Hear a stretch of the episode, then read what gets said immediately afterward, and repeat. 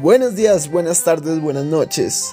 El día de hoy en tu programa favorito, La Tene Clara, hablaremos del secreto de sus ojos, una película argentina que fue ganadora de un premio Oscar como mejor película extranjera y que ostenta otros premios, ya sea a su, director, actores de dirección, de escena, música, etc.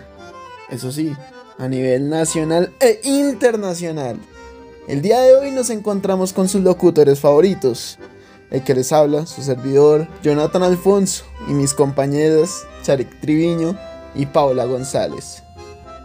Bueno, bueno, en un principio vamos a hablar un poquito sobre la película. Paula, ¿qué tienes que decir sobre esta película tan interesante para el público? Gracias a todos los que nos escuchan una vez más en este excelente programa.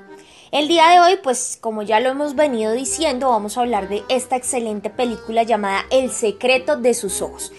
Es un drama argentino dirigido por Juan José Campanella, director de cine claramente, pero también guionista en diferentes películas como El mismo amor, La misma lluvia en 1999, El hijo de la novia en 2001, Luna de Avellaneda en 2004 y esta excelente película llamada El secreto de sus ojos estrenada en el año 2009 basada en la novela escrita llamada La pregunta de sus ojos de Eduardo Sancheri esta película dura aproximadamente 127 minutos y es una obra maestra del cine mundial que es capaz de emocionar y de conmover a los espectadores.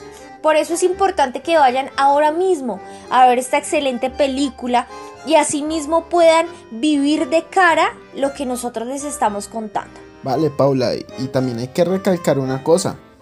Esta película tiene una dirección de arte, escenografía, musicalidad, la actuación de los actores es perfecta. En la mayoría de los casos yo creo que transmite los sentimientos de cada uno de ellos. La forma de la que hablan hace que todo se sienta tan real y como que te ponga en esa situación o en la que se vivía en esa época. Especialmente en la parte de dirección. Hay una parte de la película en la que se muestra una técnica muy interesante a nivel cinematográfico. Es una especie de plano secuencia, pero este es bastante extendido y como que le da esa agilidad, o sea, esa versatilidad a la escena de tal manera de que todo se vea conectado sin haber un solo corte. Que es una técnica que me parece, en lo personal, me parece brutal. Pero bueno, Gracias Paula por tu aporte. Eh, y bueno, ahora vamos a pasar con Sharik. Bueno, dime Sharik, ¿qué tienes que contarnos sobre esta película? Hola, buen día para todos allá en sus casas. Bueno, esta película como contexto sociopolítico está enfocada en el amor y la venganza siendo los temas principales de este rodaje, enmarcados en un contexto de la Argentina de los años 70 aproximadamente que sirve como telón de fondo.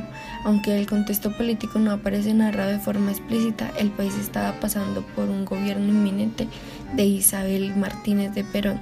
El contexto y las situaciones vividas a través de los personajes nos ofrecen analizar y relacionar un panorama político y una crítica al sistema de la época al hacer ilusión a los intereses personales de los altos cargos de la justicia, los abusos y la corrupción frente a los derechos de los ciudadanos, más aún en la manipulación y exaltación de la ley.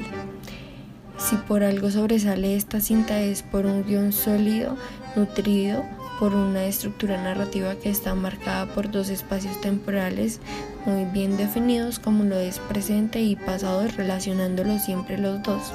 Aunque El secreto de tus ojos no es una crítica explícita al sistema, nos regala escenas en las que se puede evidenciar una denuncia al régimen establecido de manera muy sutil.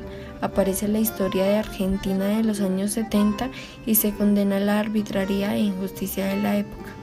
Muchas gracias a todos los que están aquí en cabina y a todos los que están en casa escuchándonos.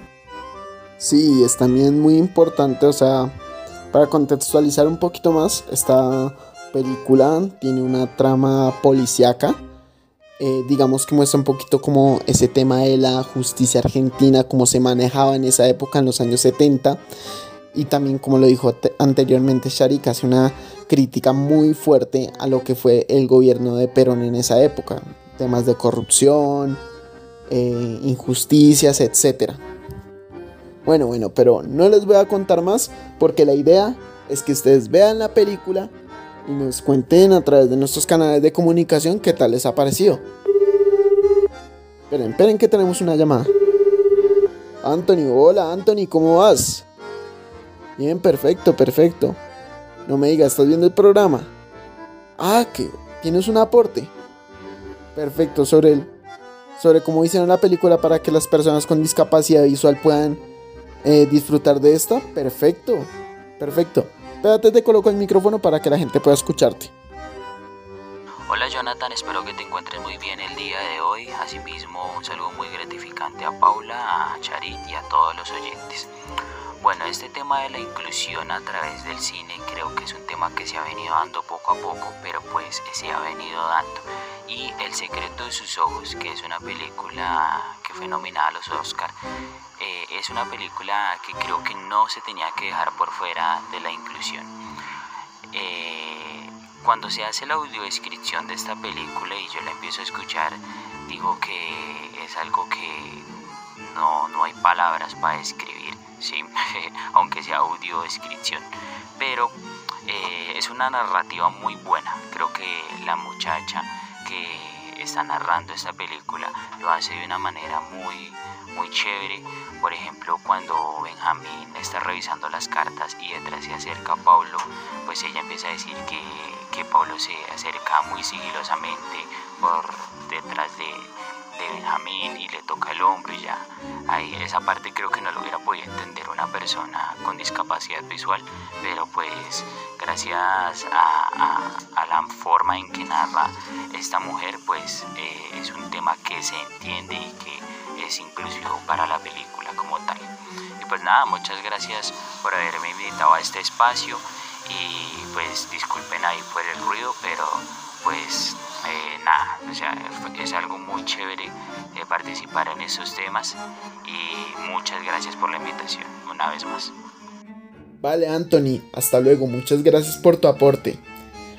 Bueno, queridos oyentes, esto sería todo por hoy. Recuerden seguirnos en nuestras redes sociales y recuerden, hay que tenerla clara.